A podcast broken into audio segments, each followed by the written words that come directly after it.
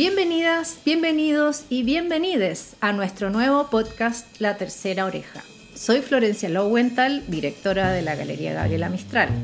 Como galería hemos querido generar un espacio de comunicación, no solo para transmitir, sino también para reflexionar sobre nuestras actividades y quehaceres.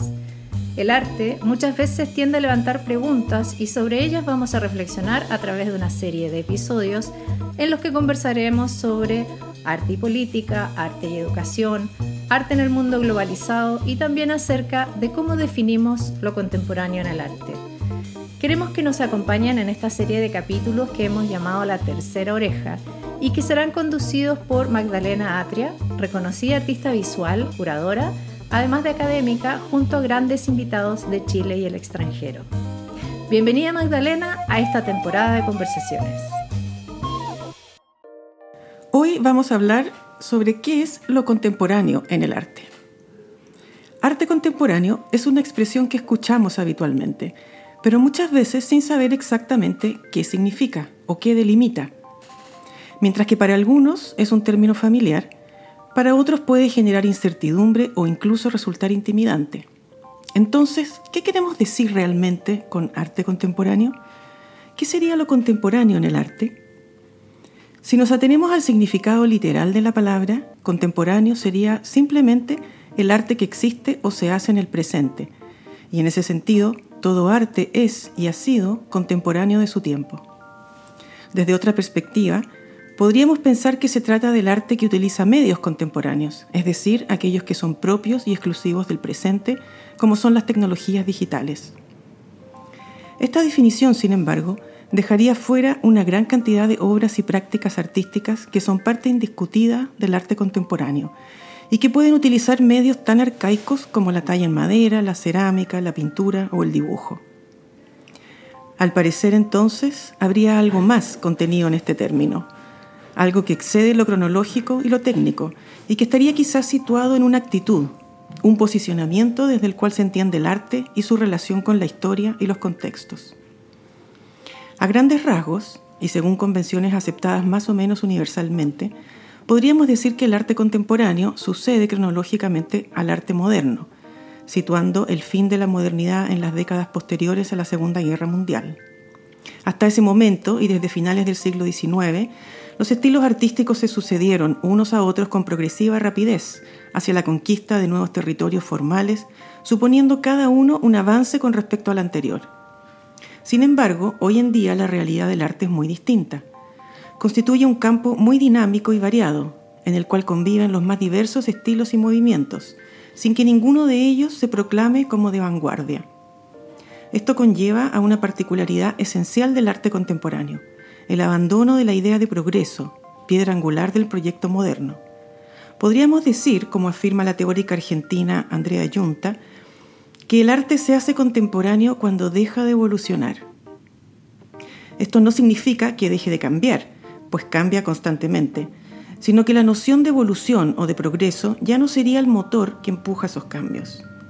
Las obras ya no son explicadas por el estilo al que adscriben, sino que las y los artistas tienen a su disposición, como si fuese una caja de herramientas, todo el repertorio de la historia del arte y también de las prácticas ajenas al mundo tradicional de las bellas artes, la cultura popular y de masas, el diseño, la publicidad, la literatura, la filosofía, las ciencias, en fin, una ramificación interminable que conecta al arte con infinitos aspectos de la vida cotidiana en todas sus dimensiones. Podemos distinguir en lo dicho hasta aquí dos ideas que serán relevantes en este intento por definir qué es el arte contemporáneo.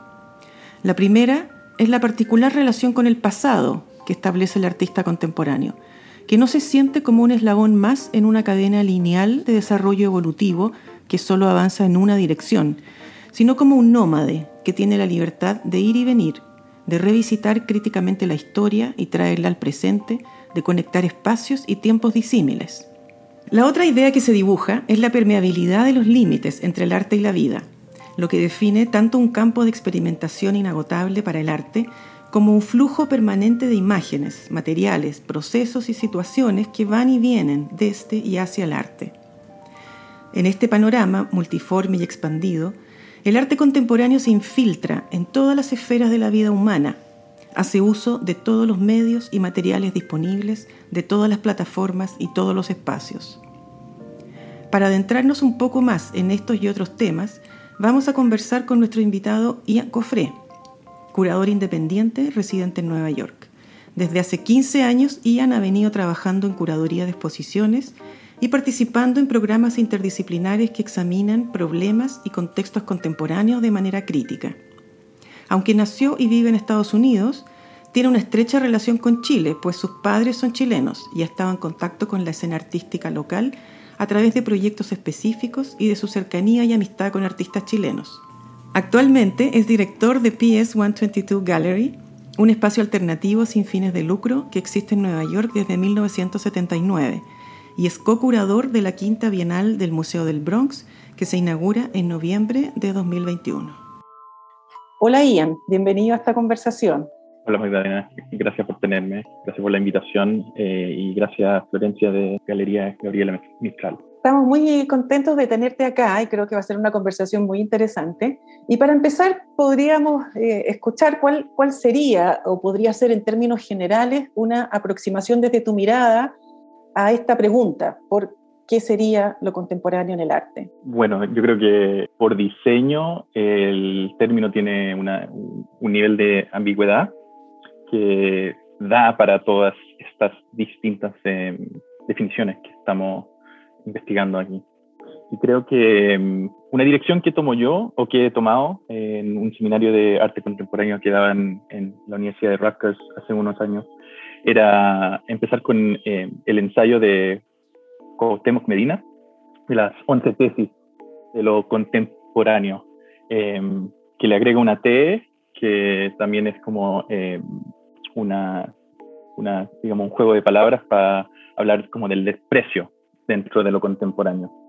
Y creo que esa misma ambivalencia que él tiene de conversar de lo que tú habías explicado de, lo cronológico, de lo eh, siguiente al modernismo y también de, de, qué etapa estamos nosotros históricamente o cómo, cómo ver esa historia. Él empieza a detallar distintos modos de interpretar lo contemporáneo, contemporáneo pero termina con el rescate de lo utópico.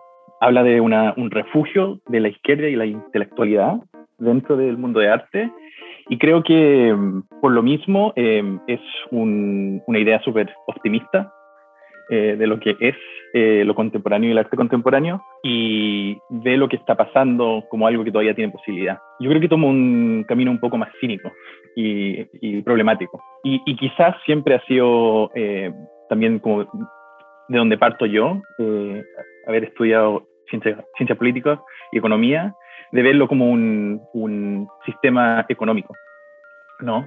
Y creo que lo que el arte contemporáneo tiene que no han tenido tantas, eh, tantas épocas antes de esto. Es un, un mercado eh, increíblemente complejo, eh, internacional, global, y una, una, verdadera industria detrás de lo que lo impulsa. Entonces, creo que merece investigar eso también porque cuando hablas de progreso o que se abandona el progreso, en este contexto, ¿qué es lo que impulsa entonces o qué empuja el arte? Y yo lo veo como una, una, una maquinaria de, de, economía. En decir, en decir eso, también creo que hay que, hay que volver a ver qué, qué, es lo que significa progreso en este contexto, progreso para quién, ¿no?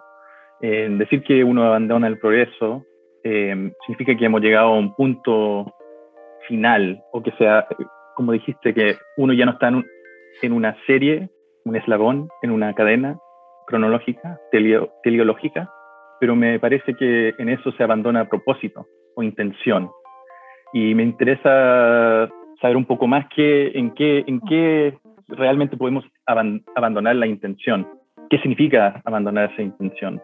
Quizá tiene que ver con entender que el, que el arte deja de ser una esfera un tanto autorreferente, ¿no? la, idea tan importante eh, para el modernismo de la autonomía del arte, como una disciplina que en el fondo va eh, avanzando y progresando según sus propias lógicas internas.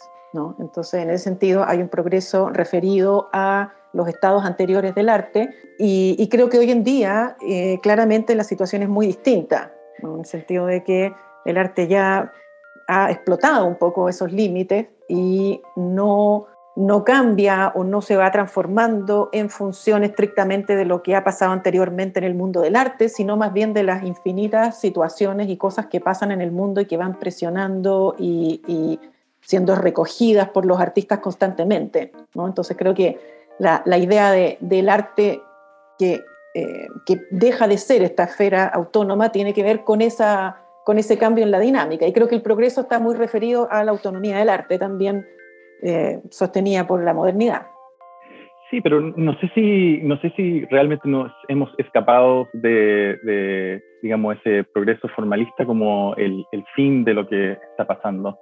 Ah, al final yo creo que hay un marco que si heredamos o seguimos de un incrementalismo de, de inventos formales o de, de eh, el juego estético, que es lo que mm, ha dado digamos, toda la, toda la línea de, la historia de arte partiendo con el siglo XX. Yo creo que lo que también es importante existe una, como un, nivel de institucionalidad que también empezó a, a, como dirigir la línea de, de, cómo, cómo se produce o qué, qué, se produce para los mismos espacios que le dan el, el significado. Y lo digo digamos, de la formulación de Alfred Barr, del MoMA y otras instituciones grandes e importantes que no tanto recibiendo el modernismo, más como dándole forma al modernismo, ¿no?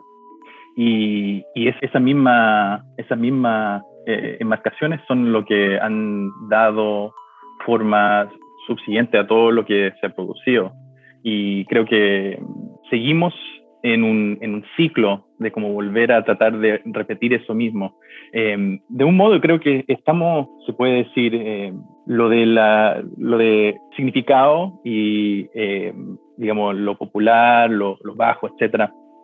Un bajo modernismo es el postmodernismo, ¿no? Y contemporáneo, arte contemporáneo, también como en el momento que se empieza a llamar así, desplaza la conversación sobre el postmodernismo se lo, se lo come entero, ¿no? Mm. Entonces, eso empieza a ocultar, claro, ocultar un poco lo que, lo, que son los procesos que están pasando, ¿no? Y, y, de nuevo vuelvo quizá a esa conversación de que eh, la producción de arte, eh, al formarse en una industria, también tiene su, su ciclo que, que sube, que cae, que tiene sus tendencias. Pienso en, en la popularidad de, de, la pintura, que va y viene en, los últimos 40, 50 años, después de la época posguerra, después de los eh, expresionistas abstractos, que estaba muerta la pintura, ¿no? Eh, y que se resucita y hace poco era zombie, que eso coincide con estos ciclos, eh, estos ciclos de, de, boom y bust, ¿no? Entonces, también hay algo, algo inescapable para mí de que la producción que vemos es de una época, la última época del capitalismo, el capitalismo tarde, lo, neoliberal, eh, no, se puede desatar para mí. Y em, lo veo como, em, si puedo decir, como un, el arte contemporáneo como un manierismo global, ¿no? Esa última época del renacimiento, eh, donde todo lo que se había clasificado como genio ya había pasado y vemos la repetición de ciertas eh, formas, juegos dentro de lo ya establecido. Hasta que hay algo que yo creo que vuelve a lo que tú habías dicho de lo, de lo técnico o lo, de lo del materialismo de, de la época, que empuja y nos saca de, de una forma u otra a, otro, a, otro, a otra perspectiva, otra forma de vivir, donde totalmente cambia lo que se puede hacer eh, en ese momento. Y, creo que esos momentos de, ruptura son difíciles de ver desde, desde adentro. Eh, creo que lo otro que en este momento contemporáneo lo que pasa es que tenemos tanto conocimiento, tanto acceso a la historia, tan, yo creo que tan buen entendimiento, por lo menos a través de, de, de la imagen, lo que había venido antes, que por un lado, otro tipo de inhabilidad de escapar de la historia, ¿no? Y que hemos entrado en una época muy académica, ¿no? Por eso, eh, que todo, todo, este conocimiento nos da lo que nosotros pensamos un entendimiento entero de lo que es la historia y que eh, poder, hacer algo sin el peso de la historia se, se ha hecho imposible. El, el artista eh, Fabián Marcacho, argentino que también está basado en Nueva York, tiene una, un dicho, eh, no sé si él lo encontró en otro lugar, pero lo de la contaminación del ojo, ¿no? Y esa contaminación es todo lo que uno ha visto, toda la historia de arte, todo lo que eh, viene cargado, digamos, en tratar de producir hoy en día. Y creo que épocas en el pasado no, no han tenido es, es, ese, mismo, ese mismo nivel de, uh -huh. de, conocimiento.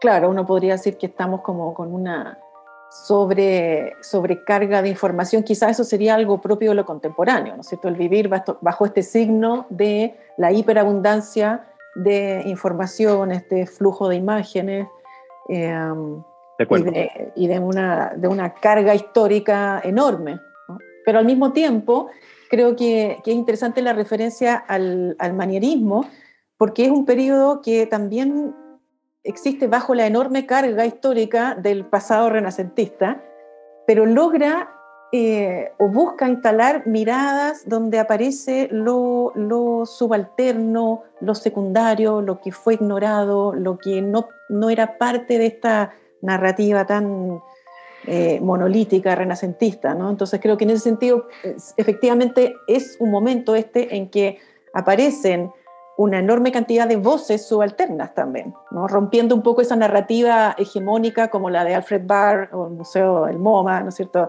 Esa narrativa modernista que inevitablemente deja fuera muchas voces, muchas miradas que hoy están reclamando su lugar, ¿no? Exactamente, pero por eso también creo que, eh, digamos, la, ¿cómo se dice? Eh, the hubris, la, la idea de que estamos tan escapados o separados de la historia que que no es algo que se repite. Yo creo que hay, hay analogías eh, en el pasado. Entonces, eso de volver a la, a la, idea de la dificultad de escapar la historia, yo creo que lo que, lo que pasa en estos momentos de ruptura es eh, la posibilidad de re, reorganizar los centros de poder, reorganizar quién dicta lo que es apto de ser arte contemporáneo, entre comillas, o no, o el arte de ahora o el arte que va a ser de aquí en adelante, ¿no?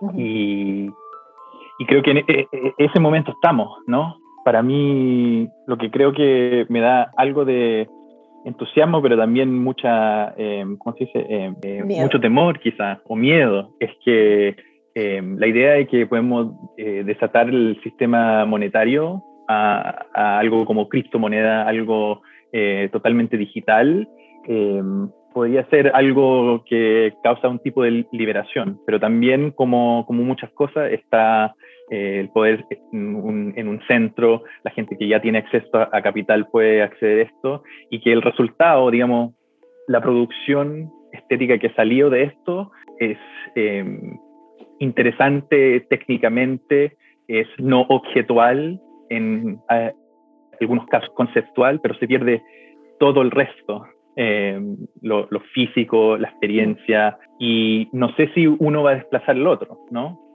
Pero es, es, un momento donde, eh, digamos, voces nuevas están entrando a, eh, a dar un, una forma y una dirección. Entonces, por eso también se siente como una, un, un, periodo de transición y que el contemporáneo, eh, para volver a la, a, a la pregunta, eh, tal como el, moder, el, modernismo o otras épocas, creo que va a quedar así calcificado, que va a representar una época eh, y puede ser así posguerra hasta el 2000 y tanto, eh, pero que históricamente y con el tiempo, con la dilatación del tiempo y con alejarnos de este momento, vamos a tener un entendimiento de cómo vamos a, a, enmarcarlo eh, y no, no necesariamente nosotros, nuestros nietos y bisnietos, ¿no? Y que eso, eso también va a crear eh, nuevos héroes, nuevos genios eh, y genias, no, no, no, sé si se dice femenino, genias, o eliminar género totalmente. Eso, eso es lo otro que creo que es interesante en este momento de lo que hablas del, del subalterno, subalterno, es que eh, el, el, lenguaje va evolucionando, ¿no? el idioma y cómo eh, nos referimos, ¿no? la significación, el significado, eh, y, y, que eso choca con el tradicionalismo y lo, el conservatismo que, que ha habido. Y eso sí que está pasando a través, mucho a través de eh, el mundo de arte contemporáneo, ¿no? Entonces, lo que, lo que también hay es, esa, esa libertad o espacio límino que representa el arte y en este caso el arte contemporáneo da espacio para explorar, experimentar estos términos, estilo de vida, se, viene una cultura de lo bohemio, ¿no? O de otra, una sociedad anti lo normalizado, que le da el espacio para que esto, esto pueda eh, crecer, ampliar.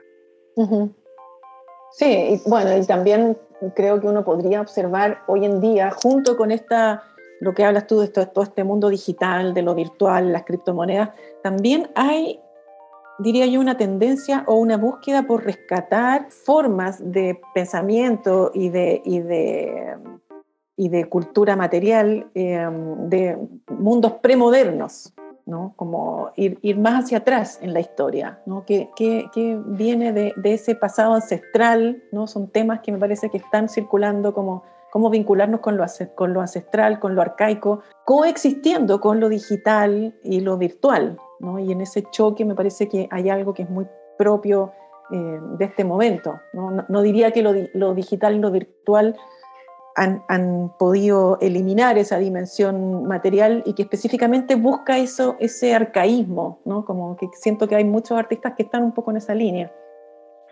Sí, em, de nuevo no estoy en desacuerdo, pero también tengo un poco de em, duda al, al proceso porque de una forma u otra también es, es especulativo, de ese modo también es virtual, eh, porque es crear eh, conexiones con algo que no, no, se, no se entiende muy bien, que hay menos información eh, por los mismos poderes coloniales o industriales, capitalistas que han destruido esas historias.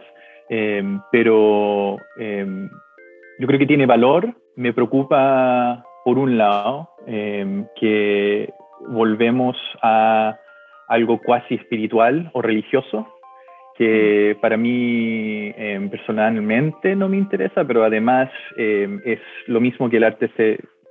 E, e, son los mismos procesos que el arte se desató, ¿no?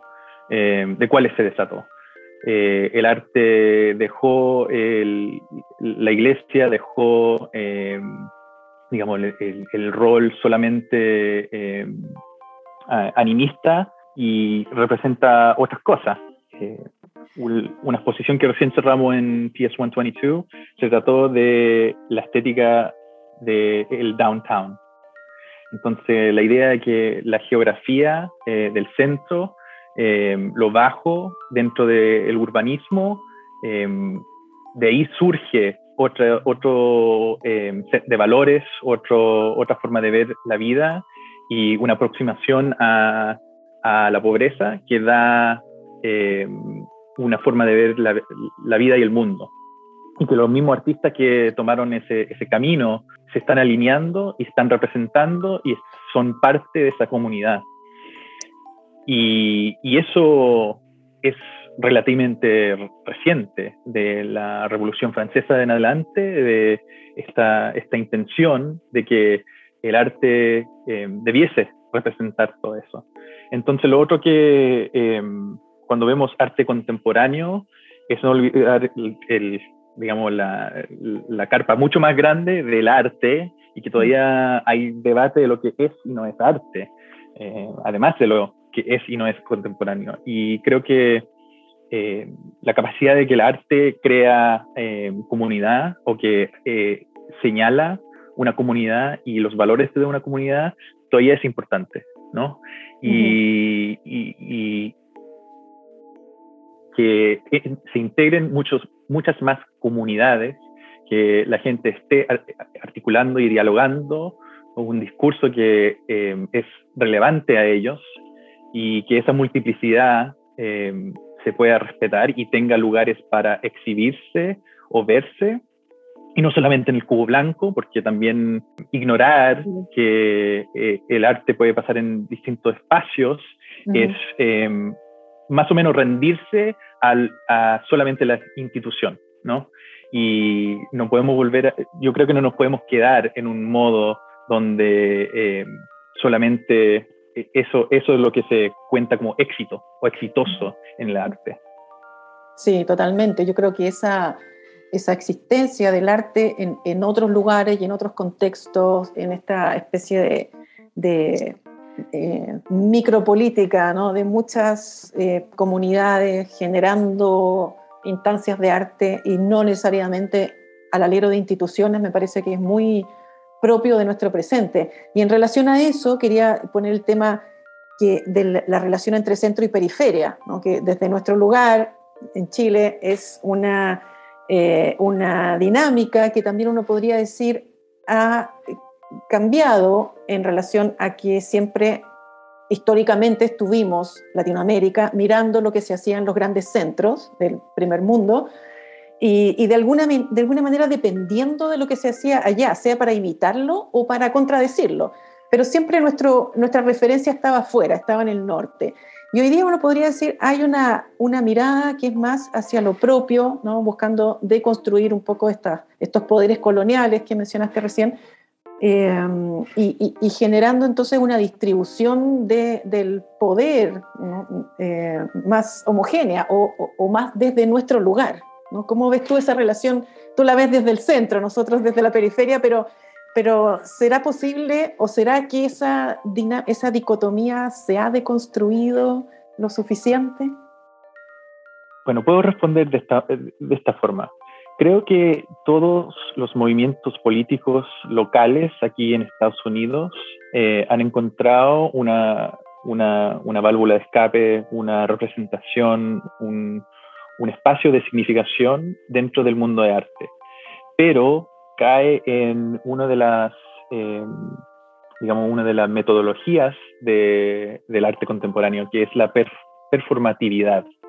En eso mismo se crea una estetización de la, de la política y se pierde el contenido realmente político, ¿ya?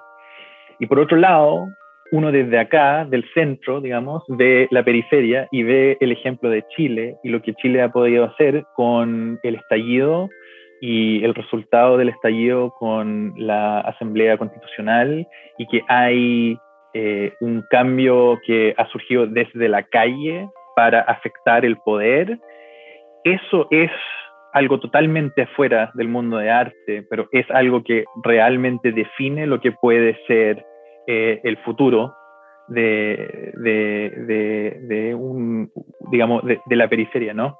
Que hay una, una, propia autonomía y eh, establecer una, una, un cambio a esa historia y no seguir lo que estaba eh, decreto desde el centro para, para poder establecer eh, un, un, futuro eh, auto, autogestionado, quizás.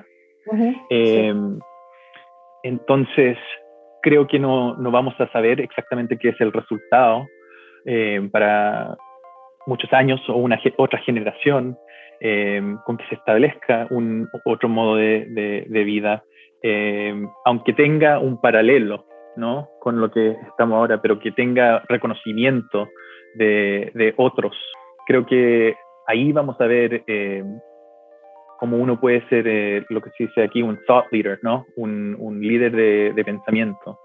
Eh, y creo que eso mismo es lo que, que siempre me ha, me ha interesado, ¿no? que hay hay comunidades, microcomunidades o espacios donde eh, se vive nomás y se produce a través de la, eh, la cooperación, eh, la, la, economía que tienen o acceso a la economía que tienen y desarrolla su, propio, su propia forma de ser.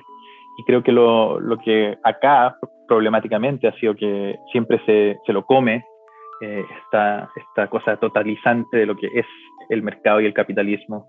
Em, pero si es que se puede preservar em, por más tiempo, es, es, cosa de nutrirlo y, y, apoyarlo y sacarlo adelante, ¿no?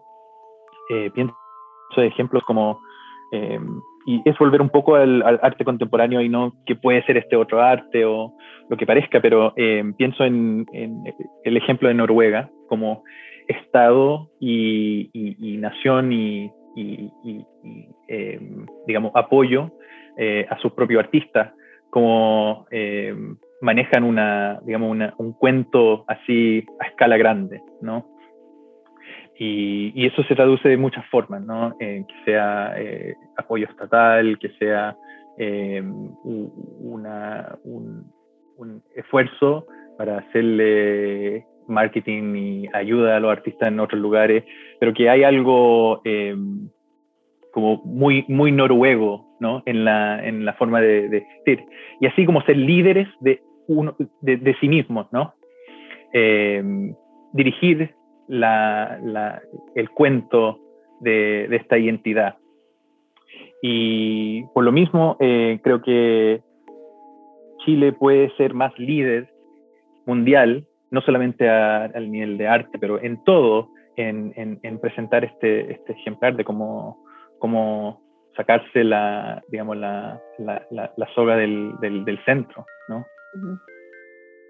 Bueno, creo que es una, una, tensión que no termina de resolverse, pero creo que, que estamos en eso un poco, ¿no? Y, y, recogiendo el ejemplo que tú mencionas de Noruega, sin conocerlo en lo específico, pero creo que ahí se instala una idea de, cómo es posible escapar de, em, del mercado.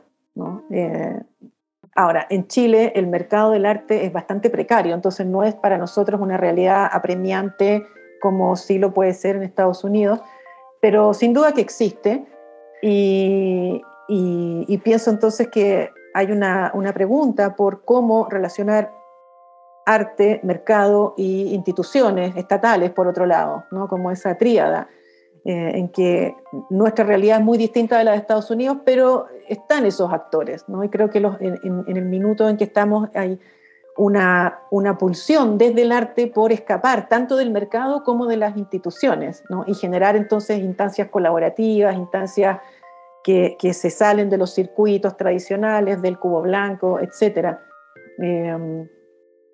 ¿Crees tú que hay algo ahí que, que puede ser eh, emancipador en ese sentido? Es, eh, para mí siempre ha sido cosa de crear incentivos, ¿no? Y lo que, lo que reconozco de la escena chilena es que, claro, hay pocos coleccionistas que uno puede decir eh, que, pueden dirigir un mercado y que realmente pueden atraer otros compradores y gente que está interesada en el arte. Eh, esa cultura no, no sale de, la nada, eh, se tiene que cultivar. Lo, mismo eh, de cualquier, digamos, escena de, de, coleccionismo, lo que sea, la gente tiene que interesarse y empezar a entender el por qué, ¿no?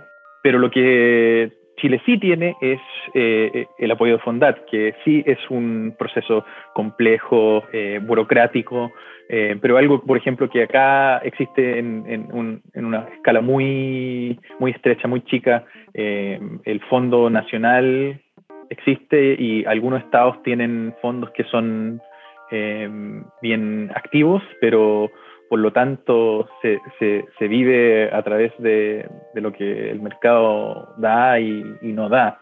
Em, entonces, eh, tiene que ser una mezcla, tiene que ser una mezcla de todas las cosas, tiene que haber distintas posibilidades porque, porque esos distintos modos de producir, esos distintos incentivos para producir, producen distintos tipos de proyectos.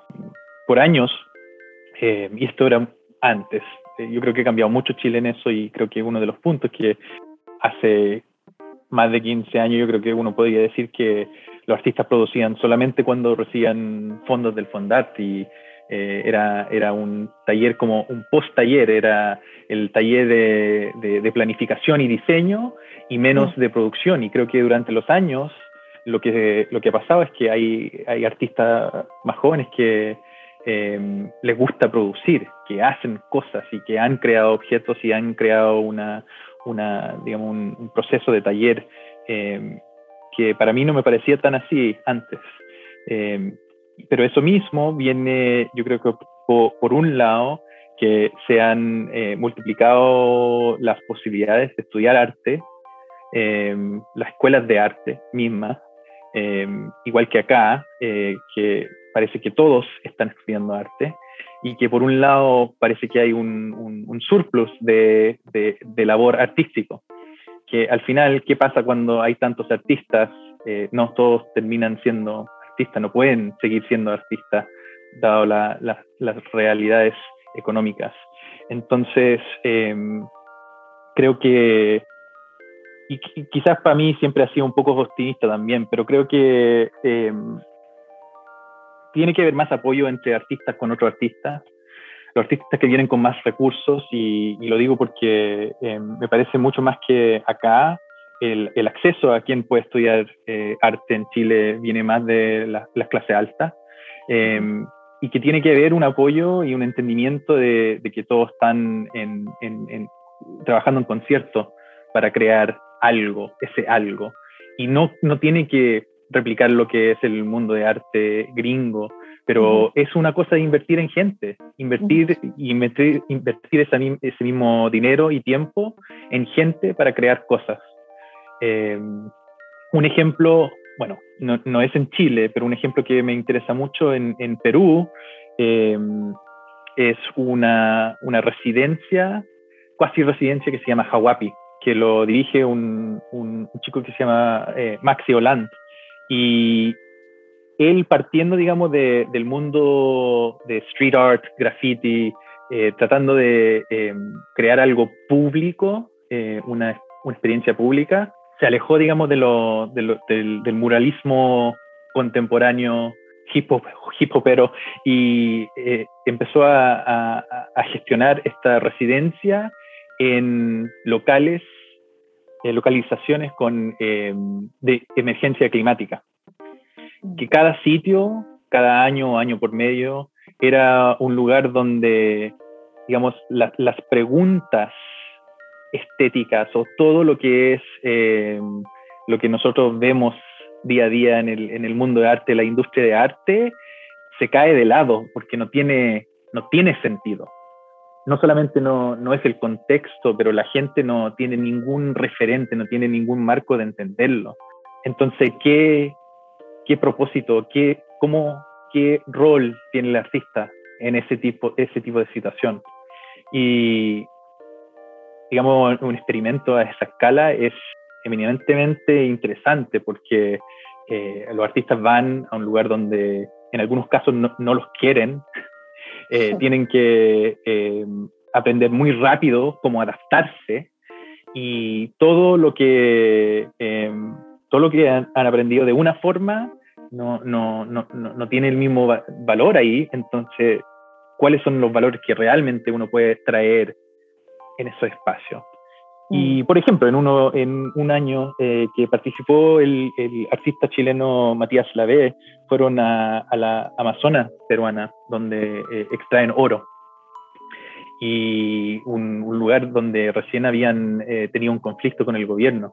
el Estado había bombardeado maquinaria, etc. Entonces, gente que tenía buena razón de, de, tener escepticismo de cualquier persona que venía de afuera cualquier extranjero, eh, eh, extraño y extranjero, y cómo un artista se integra a esa comunidad, una comunidad que no es de ellos, y tener un arte público, además, que, que se relacione con esa mirada.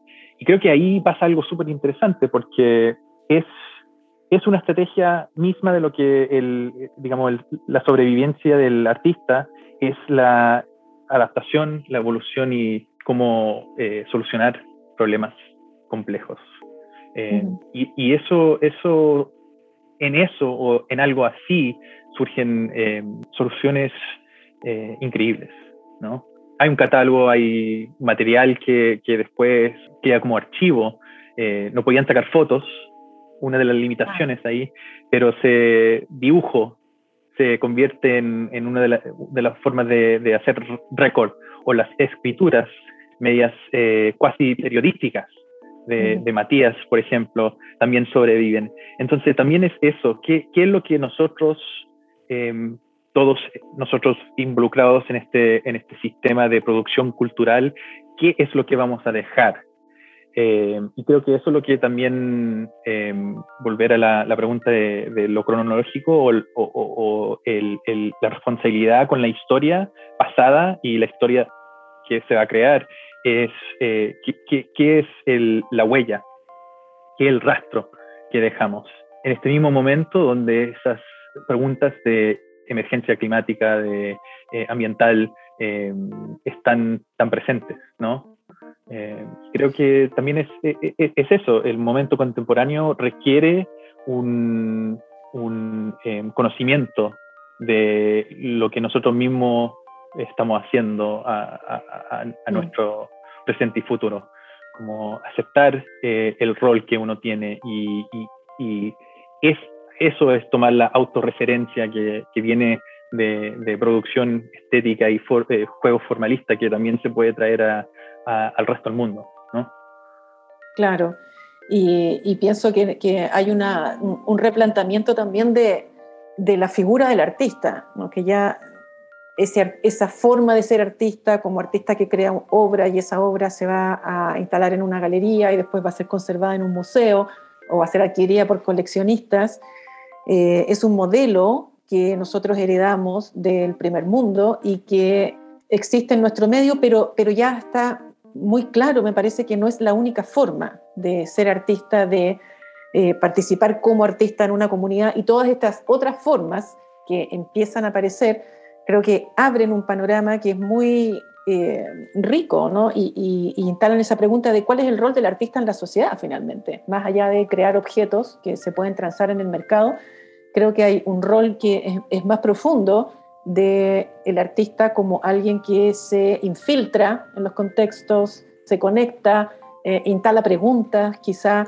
eh, y, genera una cantidad de dinámicas que a veces son objetos o pueden derivar en objetos o en productos físicos y otras veces no, pero tienen que ver con un cuestionamiento también, creo yo, del rol del artista ¿no? y del, de un rol del artista que nosotros heredamos finalmente de la tradición europea, pero que desde acá eh, recientemente pienso que es algo que ha sido puesto en crisis o en cuestionamiento. Sí. totalmente, pero que también se puede, se puede tomar esa, esa historia y lo que es, eh, que es el desarrollo del individual y, el individualismo eh, y reconstituirlo en su comunidad, encontrar la forma de, de rescatar la colectividad con individuales, ¿no?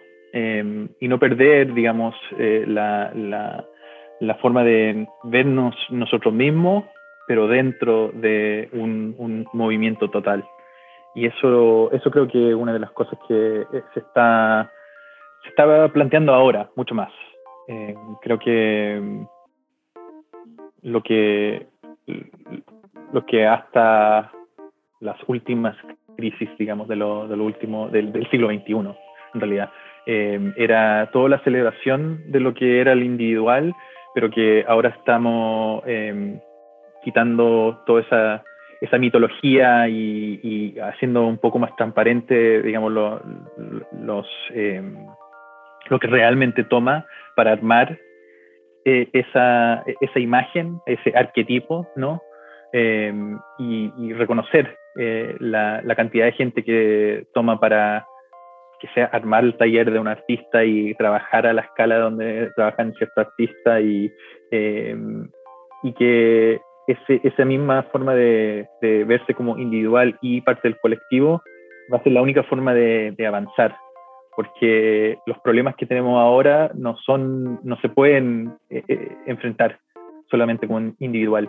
Y creo que pasamos un momento breve donde se, ese reconocimiento se hizo una, como una melancolía contra en frente de los problemas tan grandes, pero yo creo que no, no, no nos hemos quedado mucho en ese, en ese estado y vamos a, avanzar. Bueno, quizá ahí está lo utópico, ¿no? Que decía Cuauhtémoc Medina.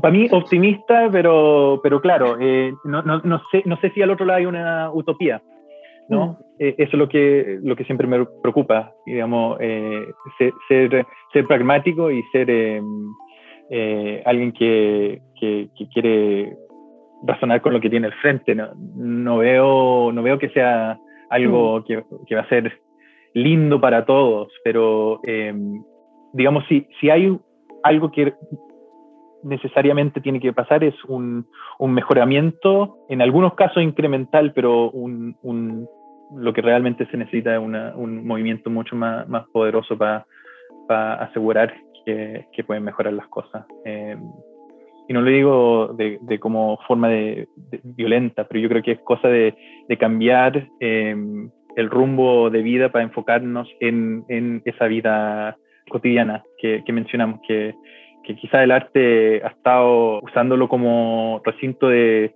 representación y de, dividir, eh, digamos, o de, eliminar la división entre lo estético y la vida, pero, pero que realmente hay que cambiar esa, esa línea para, para mejorar las cosas. Claro, pero y, y, desde esa escala, desde esa microescala, ¿no? Yo creo que, que un poco ahí está la, lo, lo esa posibilidad existe en, la medida en que son muchas iniciativas que en su pequeña escala eh, logran instalarse y finalmente la suma de eso quizás logra un cambio mayor, ¿no? más que pensar en las superestructuras o, los, eh, los, centros, creo que es más bien estas múltiples periferias, múltiples eh, comunidades las que pueden generar algo eh, distinto. ¿no? Sí, de acuerdo. no sé si se nos queda algún tema que quieras tocar o que te parezca importante. Em, encontré una línea de, de, Munch, eh, eh, el expresionista noruego, que, me, que me encantó, em, que aparentemente años después de eh, El Grito, le agregó una, una inscripción que hace poquito comprobaron que era eh, su manuscrita y que él lo había escrito en algún momento. Sí, sí, lo Que eh, el grito solo pudiese ser pintado por un loco. Y me, me choca eso porque em, lo que lo que hablamos recién, lo, lo, lo, que el individual puede y no puede hacer. Eh, creo que el siglo XX y también hasta ahora que somos herederos de todo eso, ha sido un, un siglo psicoanalítico, ¿no? Un siglo que realmente hemos estado tratando de, de eh, reconciliar las traumas, tantas traumas, y que esta idea del individual es, es una cosa de locos, ¿no? Que eh, eh, hay una aglomeración de eh, narcisismo y sociopatía que hemos celebrado por tanto tiempo, que se ha de una forma u otra unido con el arquetipo de artista, que pierde tanto de la riqueza lo que puede ser el arte, que es, eso también me parece como una trampa, a, trap, que nos tiene atrapados, ¿no? Y eh, eso mismo que, que, Munch expresa es que quizá es, es, es, es, un, es momentario, es temporal y que ese momento se puede superar. Y creo que eso es lo que, siento, como que eh, podemos, podemos estar locos por un rato, pero tenemos que también eh, tomar un poco de, de, de, suelo y tener una forma de, vernos de aquí en adelante. O quizá también tenemos que dejar de funcionar con esas eh, eh, dicotomías ¿no? tan polares eh, como locura versus cordura, ¿no? O, mente versus cuerpo, o materia versus espíritu, eh, o norte versus sur, ¿no? Como todas esas estructuras binarias en las que nos movemos, quizás es, eh, hay, un impulso que podría ser contemporáneo también por eh, salirse de ahí, por romper esas estructuras tan rígidas finalmente. Totalmente, y creo que es establecer el, el, el, el entendimiento del rango de experiencia es, parte de lo que em, yo creo que hago en el trabajo que hago yo en, la galería, en mi exposición, etc. Em, creo que hay un, em, un espacio para un modernismo chueco, le digo yo, como like queer modernism, que, que creo que no se ha, no se ha aceptado totalmente y creo que ahí es donde todavía hay este espacio para eh, articular lo que, lo que es este contemporáneo, ¿no? Eh, y que eso eh, igual es inescapable del modernismo, todavía estamos yo creo que en ese proceso, pero que va, va, a ser esa resolución o esa reconciliación que estamos hablando de, lo, de los psicoanalíticos, de los de lo freudiano que falta para, para poder eh, tener un, un, entendimiento del, del, todo, de lo holístico. Sí. Bueno, Ian, te agradezco mucho esta conversación, creo que ha sido muy interesante, iluminadora, eh, deja muchas preguntas, creo que lo interesante más bien es hacerse las preguntas y, abrir posibilidades más que llegar a respuestas o conclusiones. Eh, y creo que eso ha sido lo más interesante de esta conversación, así que muchas gracias. Gracias a ti. Me encantó la conversación.